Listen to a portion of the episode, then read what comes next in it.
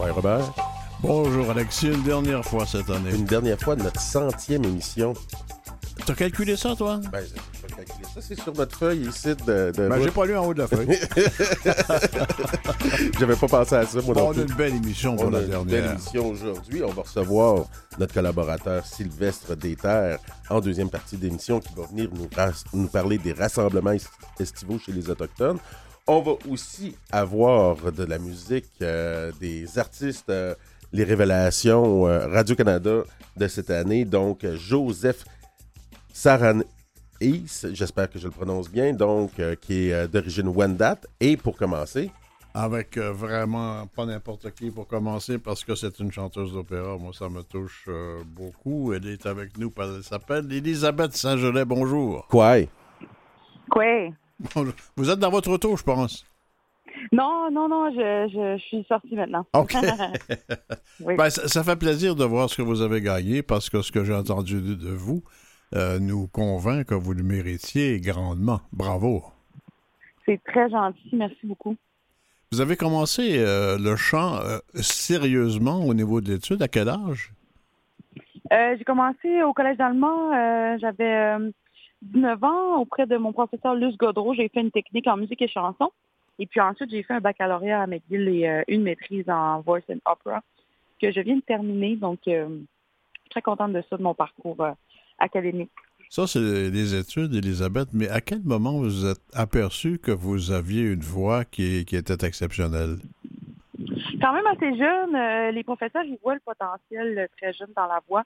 Donc, j'ai toujours chanté. J'ai eu de professeur en professeur qui m'ont encouragé à jamais, à jamais arrêter. Puis, j'avais pas envie du tout. C'était vraiment euh, la musique, ma passion, ma passion d'adolescente et d'enfant. Et puis, maintenant, ben, j'en fais une carrière. Et puis, mon Dieu, c'est, des fois, je me dis que je rêve. Je suis vraiment, vraiment chanceuse de faire ça.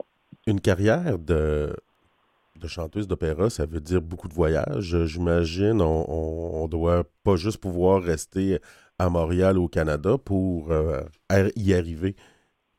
Absolument, absolument, c'est un bon point à porter. Euh, ça, ça, ça se passe pas dans une ville en particulier. C'est sûr que tu on peut se baser soit à Montréal, New York, ou ben, quelque part en Europe. Mais ensuite, euh, c'est sûr que les maisons d'opéra, ils nous engagent à des endroits différents. Et puis, ça, ça amène à voyager, à aller faire un contrat là-bas qui va durer un mois pour la préparation du, de la production. Et puis ensuite, euh, un autre mois ailleurs. Et puis, ça fait que dans une année, on a fait beaucoup de voyages. faut aimer ça. faut aimer ça aussi. euh, être capable de pas être à la maison souvent et puis euh, c'est beaucoup c'est une vie de sacrifice quand même et pour faire euh, quelque chose que qu'on a vraiment envie de faire là comme moi là ben c'est un privilège. Est-ce que les études, à cet égard, c'est un jour peut-être l'idée de devenir enseignante ou avoir un petit peu plus de stabilité une fois que on va avoir voyagé à travers le monde? Euh, c'est une très bonne question. Je- J'en suis pas là du tout. En ce moment, j'en suis à mon développement de carrière euh, pour une carrière internationale qui m'amènera à voyager puis à, à faire la musique dont j'ai envie. Euh, L'enseignement, c'est pas dans mes plans en ce moment, ni euh, ni de de- d'être stable à, à un endroit. C'est pas c'est pas ça à quoi je rêve en ce moment. Les prix que vous avez gagnés sont déjà une confirmation que vous avez raison de faire ce choix, non? Ah ben c'est sûr que c'est des beaux euh, des beaux gages de qualité sur un CV. Euh, pour les employeurs, pour les maisons d'opéra qui veulent m'engager, c'est sûr que quand ils regardent mon site internet, puis les mentions, puis les titres que j'ai que j'ai eus, ben c'est sûr que ça ça ça met en confiance. Ils ont le goût, ils ont le goût ensuite de, de m'entendre, puis euh, d'avoir eu euh, des titres comme ça, ben c'est ça, ça, ça met de l'avant mon nom, puis je suis très fière de ça, très fière. Ça vient avec euh, une bonne responsabilité d'être bonne, puis de livrer la marchandise, ça c'est sûr. Mais euh, je sais que je suis capable. Il n'y a pas de problème avec ça. Est-ce que vous avez commencé votre carrière? Déjà, vous avez chanté euh, en dehors du Canada, non? Oui, oui, oui. Je suis, euh, je fais mes débuts à- à- en Allemagne l'été dernier. Euh, je pars en Italie cet été. Vous avez fait vos, chanter, vos- et puis- vos débuts dans, dans la chauve-souris, non? Exactement, du de Mars, de Strauss. Oui, on a eu un bon temps euh, à Berlin l'année dernière. C'était extraordinaire. J'ai tellement, tellement aimé la ville, tellement aimé euh, la production, la musique aussi. Ouais. Strauss, c'est un vrai génie. là. donc, euh, non, on a eu vraiment un bon temps. Et puis, euh, oui, j'ai des, j'ai des contrats à, l'extérieur du Québec. Euh, J'en ai un à, à Halifax dans ma saison qui s'en vient. pour Je- chanter, chanter quoi? À Halifax, on va faire un cycle de Ian Cusson, qui est un compositeur autochtone, un compositeur métis, en fait. Euh, ça s'appelle Le Récital des Anges. J'ai composé un, cycle pour orchestre à, sur des poèmes de Émile Nelligan, donc ça va être très intéressant. Puis, en tant que nous, j'imagine, vous restez proche de votre culture. Oui, bien sûr, bien sûr. Ma culture, elle m'inspire beaucoup. Ma culture, elle fait partie de, de ma mission d'artiste, aussi de mon identité artistique. Euh, quand euh, j'ai besoin d'inspiration, quand j'ai besoin de comprendre des poèmes, des poésies qui sont pas autochtones ou qui le sont, ben c'est sûr que je me réfère beaucoup à moi, à ma spiritualité autochtone, qu'est-ce qui qu'est-ce qui me touche, puis euh, je travaille avec ça, ça m'aide énormément, puis ça, ça aide à rester gronder puis en paix, là, de pas trop s'exciter, parce que quand on a des, des, contrats avec beaucoup de succès ou quand on gagne des concours, ben c'est important de rester la tête froide, les deux pieds sur terre pour continuer à bien travailler. Puis vous avez participé à des, d'opéras autochtones tels que Hide and Seek and the Pat Padawatomi. Donc, euh, c'est comment on peut définir un opéra autochtone, premièrement? Euh, ben, voilà, la base de l'art autochtone, c'est de l'art fait par euh, une personne autochtone. Donc, pour moi, c'est aussi simple que ça. Donc, quand on a un compositeur dans ce cas-ci, une compositrice, Barbara Stiginac, qui aussi était tellement talentueuse et extraordinaire.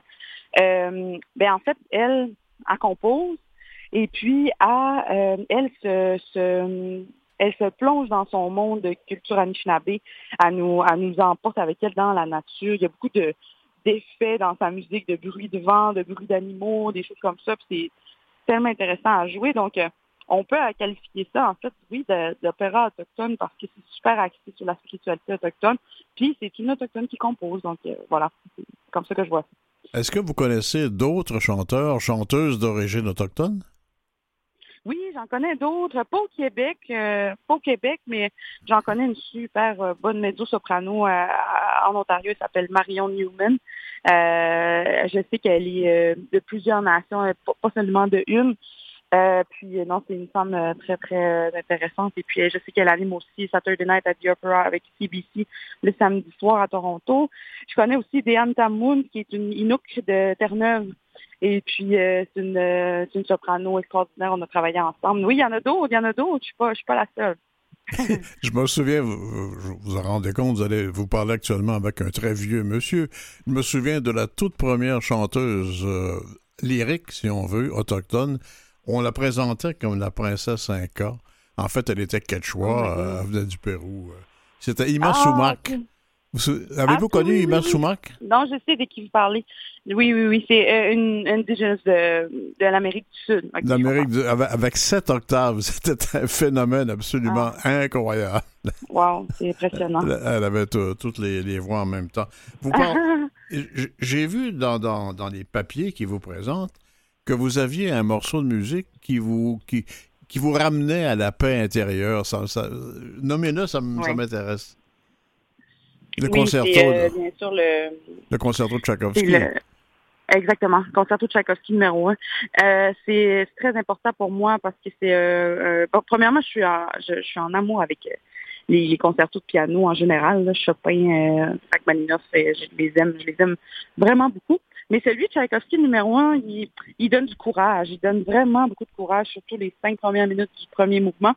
C'est euh, extrêmement, euh, extrêmement euh, euh, déclamatif, passionné, c'est fort. Puis quand on a besoin d'une tape dans le dos, quand on a besoin de se ramener vers la paix, avec quoi, qu'est-ce qu'on fait, dans le fond, d'être certain que le chemin que je prends, puis quand je prends la route pour aller faire un, un contrat ou des choses comme ça, ben quand j'écoute cette musique-là, ça me, ça me rassure vraiment beaucoup, ça, puis ça me donne du courage. C'est magnifique. Je le propose à, tout le monde qui a envie de. Ben, il, y en a, beaucoup qui l'ont écouté parce que dans les, dans les années 40, c'était un grand succès de disques classiques. Euh, avec le pianiste qui s'appelait José Itourbi. Et ça a été un record de vente du concerto ah, numéro 1. Ah, j'en doute pas une seconde. Et puis moi, j'aime beaucoup l'écouter avec Martha Gerich. Ah, ben oui, ben là, on s'en va dans, on s'en va dans la Rose Royce du piano, là. Absolument.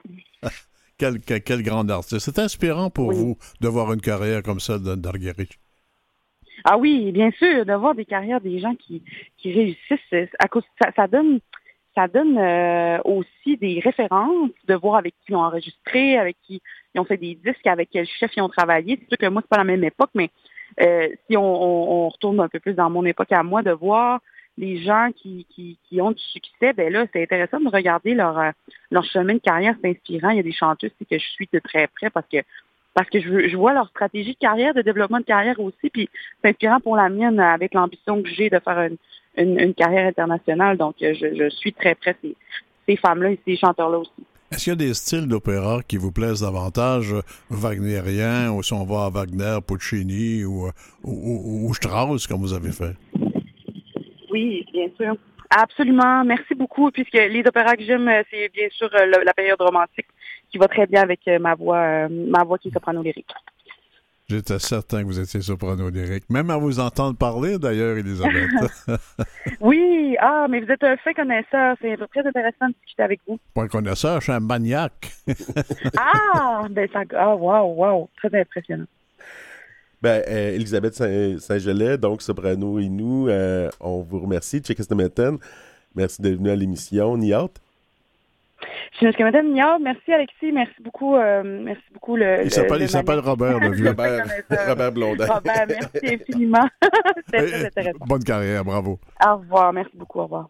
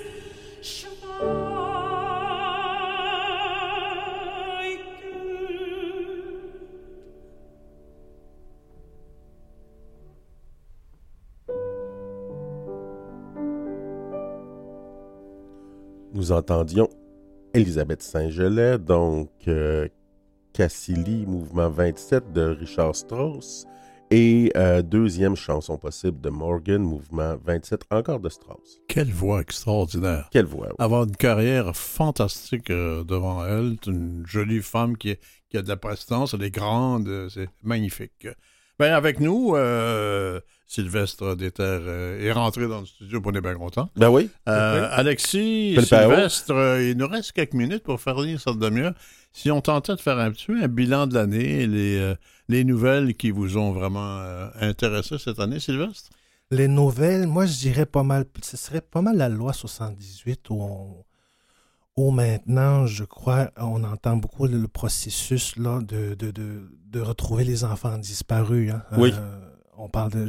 on- la, la loi 78 permet justement de faire des recherches au niveau plus administratif, de- d'aller chercher des renseignements personnels des enfants disparus euh, au, au Québec notamment. Un des rares bons coups euh, du gouvernement Legault. Exactement. Peut-être même le seul euh, en matière autochtone. Ouais, fait que dernièrement, dans- récemment dans les nouvelles, on a, on a entendu que deux familles ont iraient exhumer leur Dans ta communauté, dans ma communauté. Oui. Donc c'est quand même une grosse nouvelle pour après nous autres, concernant les enfants disparus.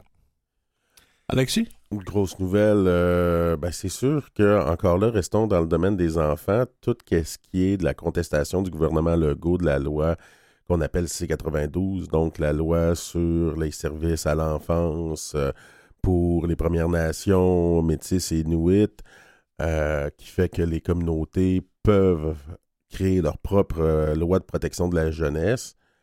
Euh, c'est pas euh, quelque chose de, super positif le fait qu'on conteste, mais bon, dans, le- courant de la, dernière année, dans les 12 derniers mois, le gouvernement du Québec a perdu en cours d'appel et on attend impatiemment la décision de la Cour suprême à cet égard, de savoir si la loi va continuer d'être validée et surtout si le principe de reconnaissance du droit inhérent à l'autonomie gouvernementale va être reconnu par la plus haute cour. Parce que ça se pourrait que la plus haute cour décide de, reconnaître la loi, de dire qu'elle est valide, mais de euh, ne pas reconnaître ce principe-là qui, euh, qui pourrait être justement une nouvelle façon de faire euh, pour le gouvernement fé- fédéral de, de, de reconnaître le- cette autonomie gouvernementale-là dans plusieurs autres domaines. Ça pourrait permettre d'avancer et euh, on le voit, toute ce- cette question-là du principe à l'autonomie gouvernementale, toute la question du traité Pétapen aussi, hein, Mhm. où le gouvernement Legault euh, veut pas euh, reconnaître le droit à l'autonomie gouvernementale et bloque ce, ce- ce- ce traité-là à cause de ce principe-là. Sylvestre? Quelle que, soit la, la- quelle que soit la décision de la loi 92 qui est présentement contestée par Québec, là, ça risque quand même de chambouler euh, de beaucoup la vie des Autochtones. Oui, parce que c'est c'est ça. Les experts, j'ai lu un petit peu là-dessus, les experts euh, qui ça- s'intéressent beaucoup au domaine pensent que d'une manière ou d'une autre, la loi risque d'être validée, mais c'est c'est justement sur cet aspect-là. Puis juste le fait, comme tu dis, que ça va changer beaucoup la vie, le fait que nos communautés puissent créer leur propre loi de protection de la jeunesse et d'enlever euh, cette, cette responsabilité-là au Québec par- à la DPJ, puis de redonner ça aux communautés, on, on- on se sort euh, dans une certaine mesure du génocide où on enlève nos enfants Mhm. hein, Ouais. de nos communautés souvent. Il y a certains efforts qui sont faits dans le PJ, mais on va jamais aussi loin que avoir notre propre contrôle sur ça. Moi, j'ai l'impression qu'il y a pas. Ça fait longtemps qu'il n'y a pas eu, si ça a déjà existé, une année où tout le phénomène, les problèmes comme les réussites autochtones n'ont pas été mis en avant dans le public à ce point-ci. On a beau- beaucoup parlé, heureusement, cette année.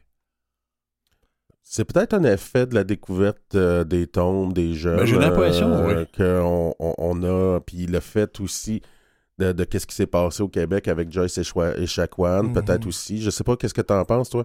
C'est sûr, d'après moi, que ça a eu quand même des effets, euh, des impacts là, au niveau tout ce qui est tout ce qui est réveil autochtone, je vais Ouais. dire, tout ce qui est réappropriation, notamment des services à l'enfance et à la famille dans la loi 92, je crois que ça a eu des effets énormes. Puis d'ailleurs, ça ne risque pas de s'essouffler, d'après moi. Non.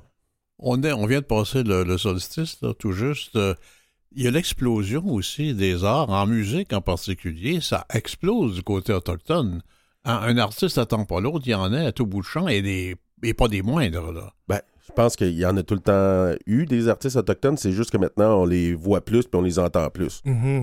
Puis de beaucoup, euh, tout récemment d'ailleurs, le groupe Matin de la communauté Ouachat Maliotenam avait demandé au Québec ou au Canada d'inclure au moins 5 des- de la musique autochtone dans toutes les radios hein, du Québec et du Canada. Ouais, pour que ce soit une norme au CRTC. Exactement. On, Est-ce a, que ça va on a passer? essayé ça francophone, n'a pas eu un grand succès non plus. Bon. Ben, et il reste que quand même la musique francophone au Québec a pu vivre et avoir certaines retombées. C'est vrai. C'est certaines vrai. reconnaissances, puis aussi des retombées économiques, parce que quand on passe de la musique à radio, il faut donner des redevances. Mais c'est moi parce que j'ai connu l'époque où on nous disait vous avez actuellement euh, 20% de musique euh, francophone et on en veut maintenant 28,7. Hum. Mhm. T'essaieras de faire ça pour le fun. Puis d'ailleurs, parlant de musique, hein, nos- nos- nos- notre musique autochtone, je crois qu'il est classé comme de langue étrangère, qui est quand même assez Au Canada? paradoxe. Autant donc. Ouais, ouais, ben c'est. Ouais. On est- classé langue. Fait que c'est ça, c'est ça rentre pas d'un quota comme euh, je parlais avec euh, celle-là qui anime C'est juste de la culture à, à Radio-Canada euh, à l'émission euh, Il y a du monde à la messe après l'émission, puis Émilie Perrault, puis elle me racontait que euh, justement, comme il, y a- il invite des programmateurs à inviter, puis la musique autochtone, on peut pas la placer ni en français ni en anglais à cause de ça, à cause que ça rentre pas dans le quota.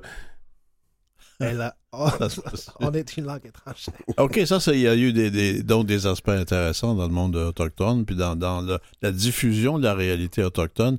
Y a-t-il eu des déceptions aussi? Des déceptions, je Y dirais a-t-il que... des choses sur aider puis t'es tanné, là? Oh, il y a plusieurs choses que j'aurais aimé régler cette année. J'essaie d'y penser. D'ailleurs, qu'est-ce qu'on a réglé cette année concernant les réalités autochtones? J'ai beaucoup de difficultés à dire qu'on a réglé certaines choses. Peut-être qu'on a avancé, mais sans pour autant régler encore certaines choses. On en parlait tantôt de la loi euh, 92 concernant euh, les services à l'enfance et à la, à la famille. Est-ce qu'on est en train d'avancer? Je ne sais pas. Je- euh, mon chapeau autochtone me dit qu'on est en train plutôt de de permettre à autrui de nous, de nous, de nous définir en tant, en, tant- en tant qu'Autochtones. Parce que nous autres, tu sais, et ultimement, les Autochtones sont toujours euh, enclins à aller devant les, les, les rec- les- les recours judiciaires, hein, parce qu'ils n'ont pas d'autres moyens de pression Oh, ou de, de Donc, ils doivent forcer le, le destin en ce moment-là. Quand souvent on entend beaucoup des, des, euh, des, des blocus et des barrages hein, autochtones, souvent c'est c'est peut-être l'avant-dernier euh, l'avant-dernier, comment dire, activité pour pouvoir euh, Obtenir, obtenir des choses. des choses là, avant de d'entamer des recours judiciaires. là. Il y a la loi aussi, peut-être, sur euh, qui est en consultation sur la protection des langues autochtones. Beaucoup de, de, de communautés disent que c'est pas au Québec de venir protéger les, les, euh, les, les- les langues autochtones, que ça devrait plutôt, il devrait plutôt avoir euh, un enlèvement des barrières qui viennent, proté- qui viennent empêcher la diffusion de nos langues plutôt que le Québec vienne légiférer là-dessus. Hmm. Dans, dans les déceptions, Alexis, je t'ai pas entendu parler du mot systémique encore. Ah, ben là. euh, Est-ce que est-ce qu'on a besoin d'en, parler? Euh, j'en ai parlé toute En force de répéter, qu'est-ce que tu veux que je te dise? Qu'est-ce que tu veux? euh, on peut pas non plus euh, se dire que, Mais, que ce en- gouvernement-là va, va voir la lumière un jour et... euh, Mais est-ce que, est-ce que ce gouvernement-là a fait deux, trois affaires qui ont du bon sens pour les Autochtones? ben, euh, C'est ce Sylvestre en a parlé d'une. Ouais. hein, on peut parler d'un des Y rares des gens qui en fassent là. d'autres, là?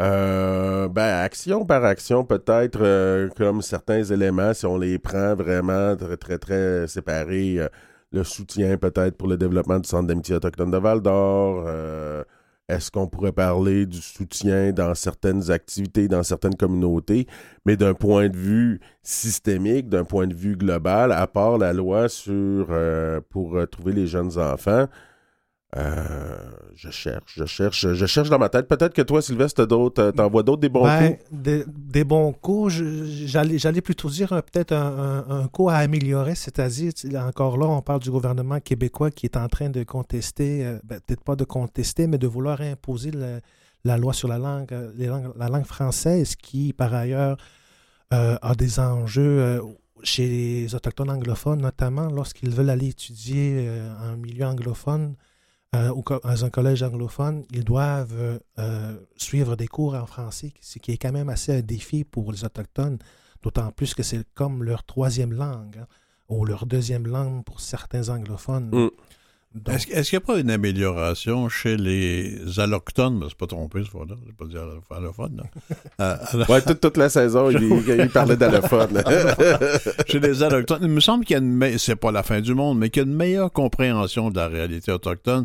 Donc, un vivre ensemble qui, on peut en espérer quelque chose encore. Plus qu'il y a un an ou deux.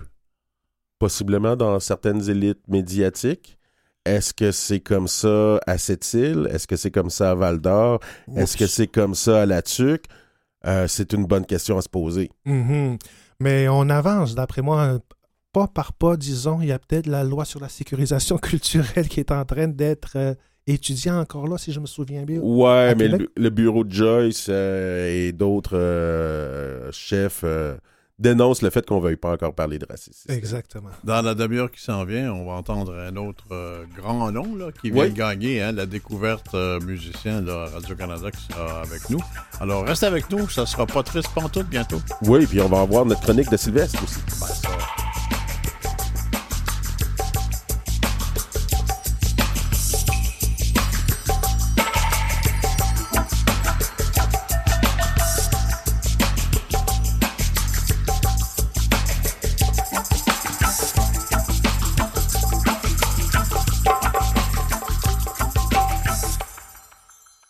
Vous écoutez Coué Bonjour avec Robert Blondin et Alexis Wawanolwat. On est de retour avec euh, notre révélation Radio-Canada 2023-2024 euh, autochtone. Donc, Joseph Sarenes, qui est Wendat et guinéen. Ce Quoi, qui lui donne un look d'enfer. Ouais. Quoi, a Joseph? Bonjour, comment ça va? Ça va, ça va, toi? Ça va très très bien. Euh, moi, j'ai passé une partie de ma matinée à écouter euh, tes beats, à écouter ta musique, euh, puis je retrouvais du son que je pouvais identifier autochtone, du son aussi ouest-africain, guinéen, et des influences afro-descendantes comme des, des, des chants, des, des, des, euh, des chants qu'on entendait peut-être dans les, euh, les travaux euh, qui étaient faits euh, par les personnes qui étaient mises en servitude. Est-ce que je me trompe en, en ayant identifié ces in- influences-là? Non, exactement. C'est tous des, des thèmes, des, euh, de- de- du bagage en fait culturel là, dans lequel je vais chercher mes inspirations parce qu'ils font tous partie de moi. Mhm. Donc, euh, non, exactement, tu as une très bonne oreille. Puis, euh, le, le- le- moi, je suis, si on veut m'identifier dans, comme euh, passionné de musique, on, on pourrait me décrire comme un métalleux, mais j'écoute beaucoup de hip-hop. euh, comme Vi- Violent Ground, ou euh, j'ai grandi aussi en écoutant à I Am, ou des, Oui. des gens comme Loco Locas. Mais toi, ton, ton, d'un point de vue hip-hop, d'un point de vue de ton beat puis ton flow, tu dirais que c'est c'est quoi tes inspirations? En fait, j'en ai tellement. Euh, mais je dirais que ça a commencé vraiment avec Michael Jackson. Puis il y en a certains qui vont dire ben, Michael Jackson, c'est plus du pop. Mais en vrai, quand tu écoutes ça, t'entends énormément de hip-hop. Mhm. Puis si t'es un fan de hip-hop, tu vois un peu de, de quoi je parle, euh, dans la façon dont, dont son drum est placé, dans la façon dont il joue avec sa voix. Ouais. Euh, donc je pense que ça a vraiment été là, pour moi euh, l'espèce d'introduction à cette espèce-là de, thème musical. Puis après ça, c'est vraiment au travers de la danse que je suis plutôt vraiment euh, tombé en amour avec le hip-hop d'une façon un peu plus tangible. Puis après ça, je, suis parti dans une exploration, là, passer de, de, de 50 Cent à, Camaro, à Tory Lanez, euh, et j'en passe. c'est pour ça que tu rappes, j'ai pas entendu de titre en français, exclusivement en anglais. Ben, en fait, euh, là, on travaille sur des projets qui vont euh, qui vont peut-être être en français, des choses comme Ah ça. oui? Moi, je me mets vraiment pas de, de barrière de la langue. J'ai déjà chanté un peu là, en espagnol, en anglais. Euh, Il y a des chansons qui arrivent qui vont être dans la langue Jola, qui est la langue de mon père. Un jour, ça va être en Wendat aussi. Fait que moi, je me je me mets vraiment pas de barrière au niveau de la langue. J'ai vraiment là euh, comment je le sens, rester le plus authentique possible? Mais c'est sûr qu'il y a peut-être qu'un jour le, le français va être intégré là. Mais euh, c'est vrai que mes influences sont majoritairement des, des artistes qui, qui s'expriment en anglais. Puis tu es un artiste multidisciplinaire, multi-instrumentiste. Est-ce que c'est toi qui euh, qu'on entend jouer les instruments dans tes chansons? Est-ce que c'est toi qui fais les beats aussi? Oui, c'est ça. en fait, moi, je, j'ai eu la chance de pouvoir aller à, l'université en audio numérique. Donc, j'ai su comment m'enregistrer, la science du son, comment les micros marchent. Puis aussi, je suis né dans une famille qui est très artistique. Mon mmh. père étant un danseur ouest-africain, dès un très jeune âge, moi et mes frères et sœurs, on a eu la chance d'apprendre les rythmes de l'Afrique de l'Ouest, qui sont des rythmes très codifiés. Donc, on a développé une technique à ce niveau-là. Après ça, j'ai appris par moi-même la, guitare et, le piano. Puis euh, c'est sûr qu'il faut que je souligne que je suis quand même bien entouré. J'ai des amis qui, qui, font de la production musicale aussi. Ça fait que des fois, on, travaille ensemble sur certaines chansons que vous avez peut-être déjà entendues. Mais euh, pour la plupart de mes, de mes projets, de, A à Z, j'ai ma main là-dessus. Puis c'est une façon d'être authentique aussi dans le projet du début à la fin pour moi. Puis le fait d'être euh, Wendat et guinéen, comment tu inclus euh, le côté, comme tu as décidé de reprendre euh, le, nom traditionnel des Bastiens, si je comprends bien. C'est une façon d'affirmer ton identité Wendat, ça? Oui, puis en fait, c'est plutôt vraiment une espèce euh, de, de, processus dans lequel je me suis lancé, un processus de fierté, de réappropriation culturelle. Quand on parle de décoloniser l'histoire, c'est ça qu'on veut dire aussi. Puis euh, je tiens quand même à souligner que je suis très, très fier d'être un bastien. Oui. Euh, parce que tout ce que, les bastiens ont fait à travers l'histoire, notamment pour les Wendat, c'est extraordinaire. Euh, je, pourrais, je pourrais développer là-dessus pendant des heures, mais ça reste un mot qui nous a été imposé durant la colonisation, durant l'acculturation. Euh, donc pour moi, euh, c'était une, grande fierté de, me réapproprier ça. Puis aussi pour moi, c'est un, très beau cadeau à offrir à mes enfants plus tard. Hey, petite question comme ça euh, qui pique ma curiosité. Tu as parlé de décoloniser l'histoire. Il y, a une, il y a une Bastien qui co-anime l'émission. Est-ce qu'il est de famille avec toi? oui, en fait, c'est ma soeur. Ah, c'est ça, je me disais. Je n'osais pas te demander de même. Mais... oui, mais c'est ça. Depuis que je me suis lancé dans cette, dans cette ligue-là artistique musicale, puis j'ai mis le nom sur RNS, ben là, les gens maintenant se posent beaucoup de questions quand on nous voit ensemble. Mais euh, non, c'est ça, on est, on est frères et sœurs. Là, donc, euh, euh, Est-ce que tu enregistres, tu dis que tu enregistres, que ça, ça, vient de, de, ton côté, donc guinéen, tu as des influences aussi Wendat. Qu'est-ce qui euh, qu'est-ce qui t'amène à, revendiquer ton côté Wendat dans tes chansons? Est-ce que c'est par la parole? Est-ce que tu vas aussi prendre des beats qu'on peut entendre dans des powwows?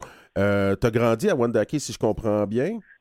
Oui, exactement. Ben, en fait, j'habite encore ici. OK. Euh, puis ben, là, là, je compte déménager à Montréal bientôt euh, par souci logistique parce que je, suis rendu trop souvent là-bas. Mais euh, mon studio est encore ici, donc je vais toujours garder là, je veux dire, un pied ici parce que pour moi, le, concept du territoire est très important. Mais c'est sûr qu'au niveau Wendat, je m'inspire de plusieurs de plusieurs sources, notamment des, des powwows, des chants, mais c'est toujours redirigé vers la culture et vers la tradition. Puis je le fais parce que c'est naturellement ce qui m'attire. Comme je suis né là-dedans, j'ai grandi là-dedans, ça fait partie de la, personne que je suis. Quand je suis dans le processus musical, je me dis pas Ah, il faudrait que je rajoute euh, euh, un aspect autochtone dans cette tune-là. C'est juste que quand je crie, je me dis Hey, ça serait malade de mettre ça. Fait que c'est ça. Dans ton engagement, il s'exprime de différentes façons. Et dans ta chanson Stand Up, se lever en français, tu dis ceci, je vais en lire quelques lignes parce que je voudrais que tu commentes ce que tu dis là-dedans. Tu dis, mhm. écoute, tu penses vraiment que je vais me taire? Tout ce sens est crime maintenant qui est violent, c'est un génocide. Ils ont essayé de nous diviser, de nous mettre de côté. Tu aurais dû savoir que nous sommes résilients. Peux-tu mhm. commenter ça un peu? Ben, en fait, j'ai de par, de par la, communauté à laquelle j'appartiens, j'ai été à confronter à, beaucoup de situations, ce qui m'a amené à, vouloir m'instruire sur, l'histoire, parce que je me suis rendu compte que l'histoire qu'on nous, qu'on nous, qu'on nous cachait à l'école n'était pas représentative de ce que nos ancêtres ont vraiment vécu. Donc, à travers ce, travail-là historique, anthropologique, je me suis rendu compte de beaucoup de choses qu'on nous avait cachées, euh, beaucoup de choses qu'on nous cache encore. J'ai voulu le mettre en chanson. Il faut savoir que ce projet-là, stand-up aussi, euh, ça vient d'un fait réel, d'une histoire, en fait. Rapidement, quand j'étais en secondaire 4, j'ai été confronté à un professeur d'histoire qui euh, nous appelle les sauvages. Puis j'en ai jamais voulu à ce professeur-là parce qu'il faisait juste lire ce qui était dans le livre. Mais à cette époque-là, je me suis fait sortir de classe parce que j'ai rétorqué. Puis à, la suite de ça, quand j'ai quand j'ai mûri, quand j'ai grandi, je me suis rendu compte que le problème, c'était pour moi, le problème, c'était ce qu'on appelle le racisme systémique un peu, c'est ce qui était dans les livres. J'ose espérer que ça commence à changer, mais je pense que ça n'a pas encore changé. Et pour tous ceux qui ont vécu cette situation, pour tous les Autochtones qui ont, qui ont peut-être pas eu l'occasion de se lever, si je pense à, mes, à des membres de ma famille qui ont été dans les pensionnats et tout ça, j'ai voulu le mettre en image puis le rendre plus accessible pour enfin pouvoir peut-être un peu éduquer les gens. La prochaine étape, euh, c'est de... J'imagine que les artistes aujourd'hui font moins souvent des disques. Est-ce que tu, tu penses faire un album ou... Euh, euh, c'est dans les prochains projets. En ce moment, je me concentre euh, beaucoup sur des singles, tout simplement parce que euh, j'ai pas le temps de me lancer dans un projet. Un, un album, c'est un projet qui, qui est très très lourd, très très long. Il faut avoir quelques mois avec beaucoup de temps. Puis je veux pas pondre quelque chose rapidement juste pour dire que j'ai un album. donc je vais y aller avec des singles, probablement un par mois. Je vais vraiment être productif là-dedans pour vraiment démontrer aux gens ce que je suis capable de faire, comment ça sonne. Euh, puis en ce moment, il y a beaucoup aussi de vidéoclips qui sont en production. Euh, c'est la période des spectacles, donc on est en répétition aussi. Euh, donc, c'est en spectacle hier, hein, de l'enregistrement, si je pense, si je me rappelle bien. Oui, à Place du Ville, ça, se peut-tu? Au Carré du Ville? non, c'était à Montréal, en ah, c'est à Montréal. Dans le cadre du, du solstice d'été. avec Elie Sapi, puis on avait aussi une émission avec Philippe Feignou à Radio-Canada. C'était une journée assez chargée. Mais euh, ouais, exactement. Euh, J'aurais une question euh, à, te poser. Euh, comment tu arrives dans le milieu des médias? Tu arrives là-dedans. tu es relativement nouveau dans ce milieu-là. Mm-hmm. Qu'est-ce que tu en penses exactement de ce milieu-là? Ben, il faut savoir que la pierre angulaire de toutes mes créations, puis de la personne que je suis, c'est de toujours être authentique. Ça, c'est quelque chose dans lequel je ne vais jamais déroger.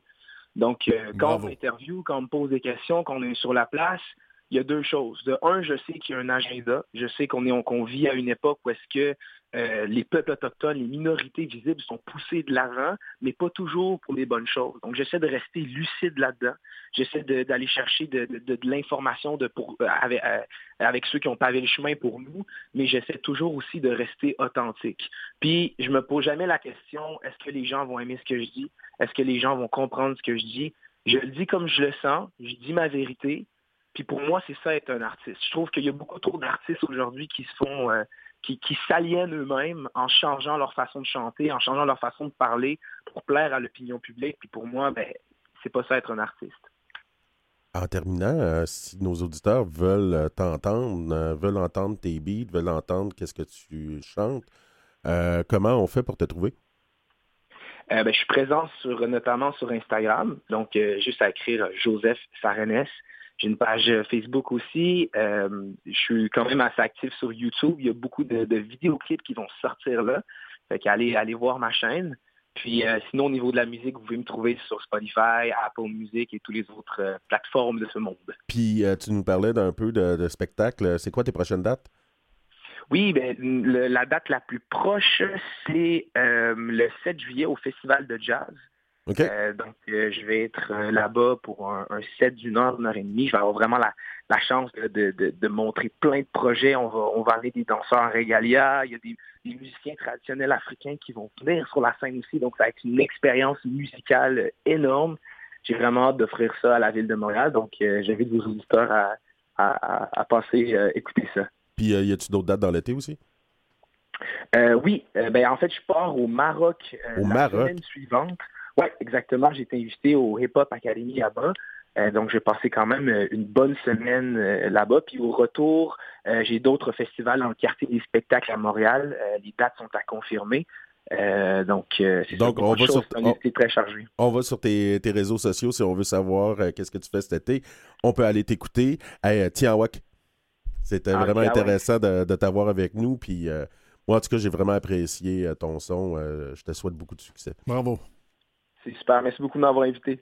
Listen, do you really think I'm gonna stay silent? All these bloods and crimes, now who's violent? It's a genocide, they tried to divide, put us aside. Should have known we are resilient. We're talking about a nation of wisdom.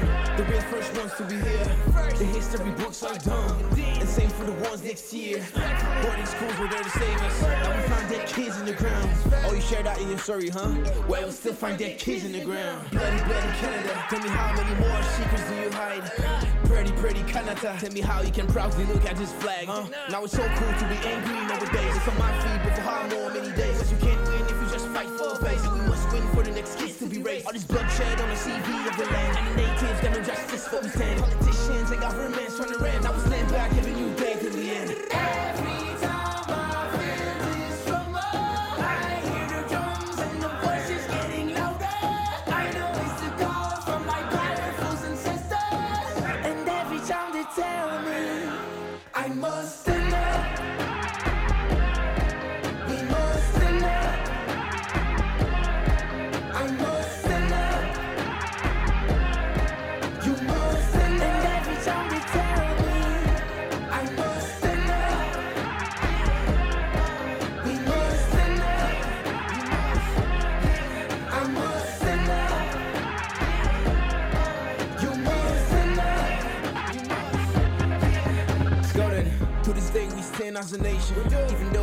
silly now.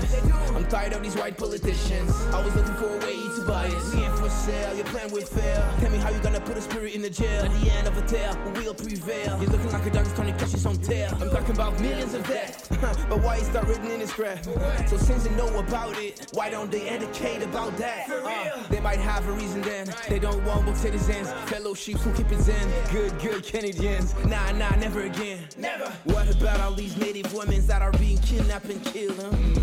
What about all these communities that ain't got no water to drink? Huh? Mm. What about the systemic racism that apparently don't exist? Huh?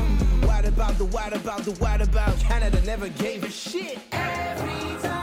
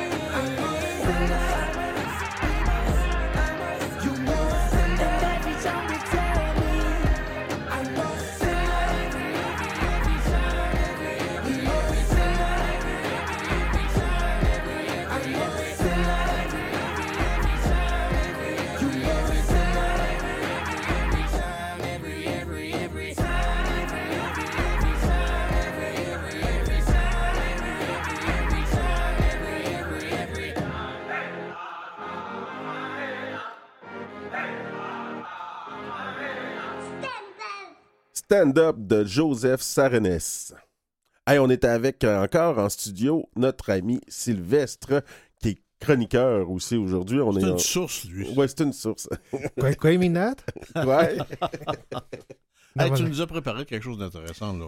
Ben, en fait, oui, parce que, comme vous le savez, nous sommes l'été, et qui dit été dit rassemblement estivaux, qui dit été dit festivité. Dit euh, été euh, rassemblement estivaux aujourd'hui, mais aussi dans le passé. Dans le passé, évidemment, euh, on parle des... des- Aujourd'hui, je vais évidemment parler des rassemblements estivaux des, des Autochtones, en fait, au Québec, tant avant l'arrivée des Européens qu'au cours de l'établissement de la Nouvelle-France. Parce que, d'après moi, il n'y a pas eu de gros changements en termes de, de, de, de, raisons comme rassemblement depuis, euh, depuis quoi? Depuis l'arrivée des premiers Européens? Donc, oui, y a plus, on a plusieurs raisons pour, euh, pour, euh, pour se rassembler. hein. Encore, tant dans, tant dans, les, dans les premières années des premières colonies qu'aujourd'hui. On parle bien sûr de la première raison qui est des ressources naturelles. On parle d'aller pêcher ensemble, d'aller pêcher entre nations. Je sais que beaucoup de nations se rassemblaient souvent, euh, notamment ici dans les périphéries de Montréal, pour Ouais. pouvoir partager les- la pêche collective, pour notamment aussi partager les méthodes de, de pêche que chaque, chaque nation faisait. Euh, on parle de, On de- échangeait les, les façons de faire? Oui, il y a beaucoup de monde qui faisait de la pêche à l'épervier. Ça, c'est une forme de pêche, euh, un filet de pêche en forme connue qu'on le lançait dans l'eau et qu'on le ramenait aussi rapidement possible pour récupérer le, le plus de poissons possible. Ça, c'était la pêche à l'épervier. On parle aussi du- de la pêche au filet telle qu'on la connaît Mhm. euh, aujourd'hui. Euh, il y a plusieurs sortes aussi de, de- de ressources naturelles qu'on prélevait ensemble. hein. On parle aussi de l'agriculture, on parle de la préparation des champs, on Ouais. parle de la plantation, de l'entretien des cultures, telles que le maïs, les haricots et les courges. On- ben, ça, c'est pas mal plus chez les Iroquois. hein. Ah, mais ça dépend. Comme chez les Abénakis, nous autres, l'été, on cultivait, on pêchait, puis on faisait. Puis dans l'hiver, on allait dans- sur le territoire pour aller chasser, on se dispersait. Fait qu'on était, euh, les Abénakis, des semi-nomades, mais on n'était pas des, des Iroquois. Des semi-agriculteurs, peut-être? Ben, de- ouais, ben semi-nomades, semi-agriculteurs, as you like. quasi la même chose. Euh, on parle aussi des échanges et commerces. hein. Euh, le- les, les rassemblements étaient des occasions de rencontres et d'échanges entre les différentes nations autochtones. On parle des communautés qui troquaient des ressources, euh, notamment on parle des peaux d'animaux, on parle des produits artisanaux, des vêtements, des outils, des ornements, des plantes médicinales, des méthodes de fabrication de plantes médicinales, ces choses-là.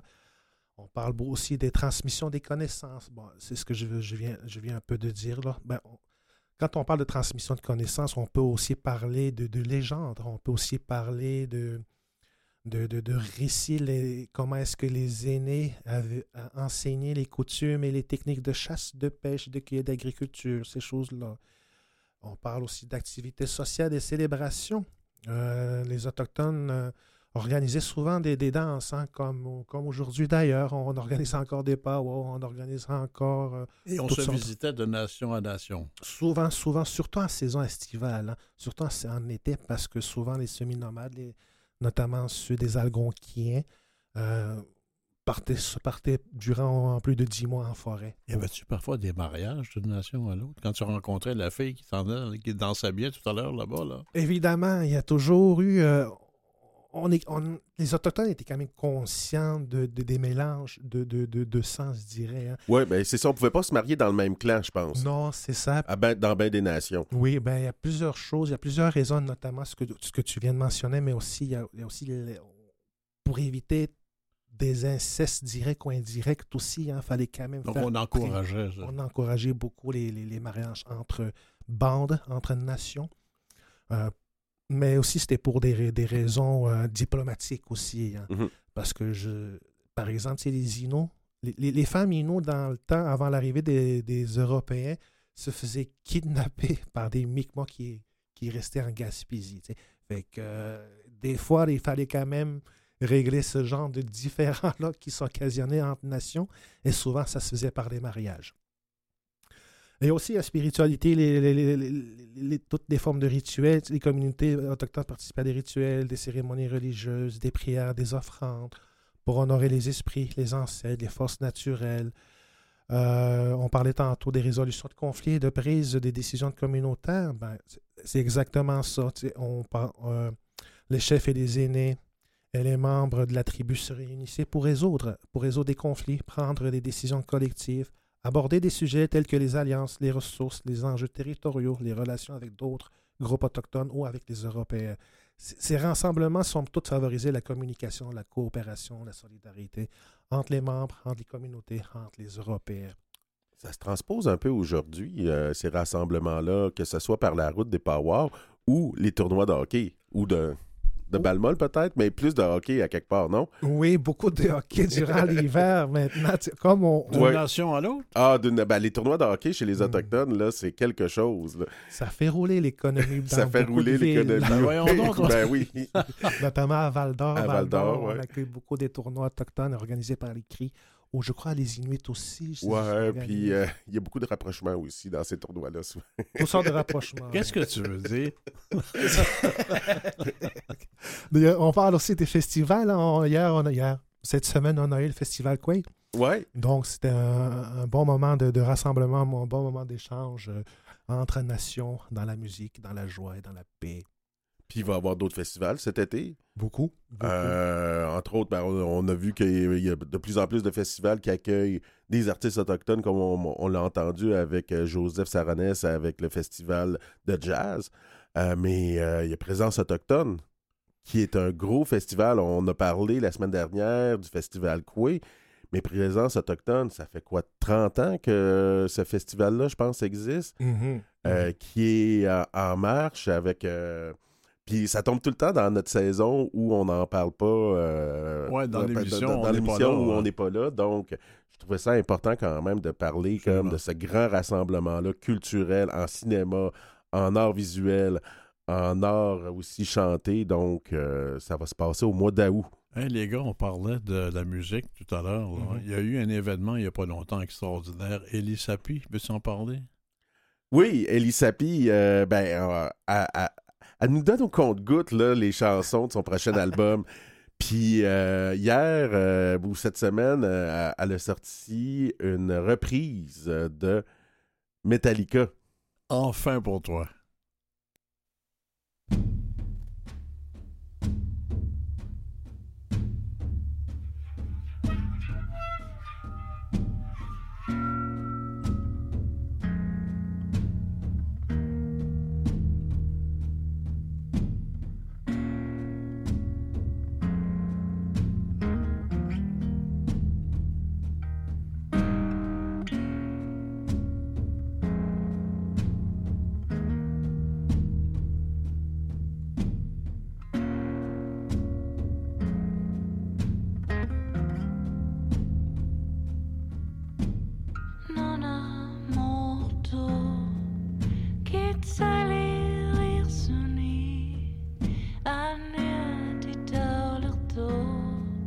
Malito sosi ni paito